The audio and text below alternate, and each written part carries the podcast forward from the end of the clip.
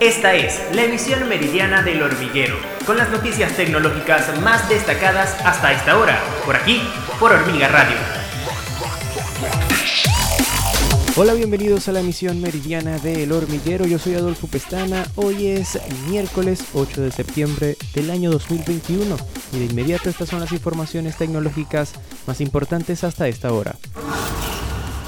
Un nuevo equipo de investigación de criptomonedas en Standard Chartered ha predicho que Bitcoin duplicará su valor y alcanzará los 100 mil dólares a principios del próximo año y que podría valer hasta 175 mil dólares a largo plazo. El banco también dijo que valoró estructuralmente a Ethereum, el segundo activo criptográfico más negociado, en 26 mil o 35 mil dólares, aunque para alcanzar ese nivel Bitcoin tendría que estar cerca de los 175 mil dólares.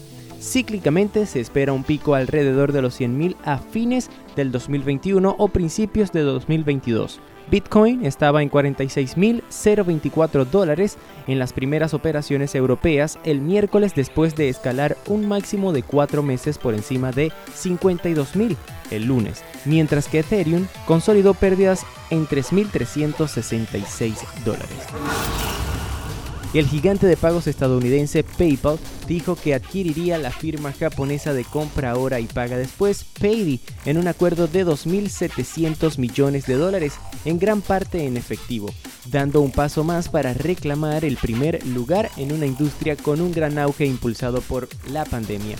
Paydi, con más de 6 millones de usuarios registrados, ofrece servicio de pago que permite a los compradores japoneses realizar compras en línea y luego pagarlas cada mes en una tienda de conveniencia o mediante transferencia bancaria.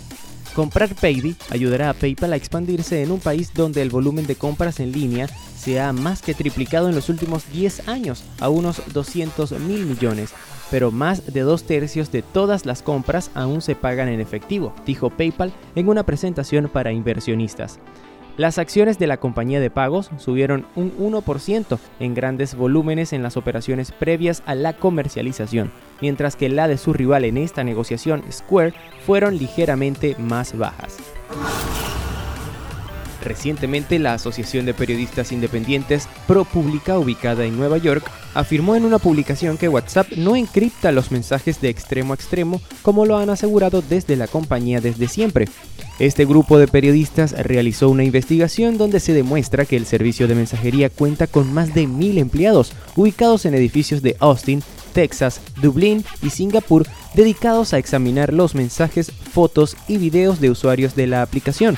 Estos empleados, al parecer, utilizan un software especial de Facebook para examinar los mensajes denunciados como inadecuados y revisados por la inteligencia artificial de la compañía. Babuk es un ransomware ruso que en su oportunidad logró hackear a la policía de los Estados Unidos, pues puede obtener acceso a información y archivos y además se esconde en programas que parecen legítimos.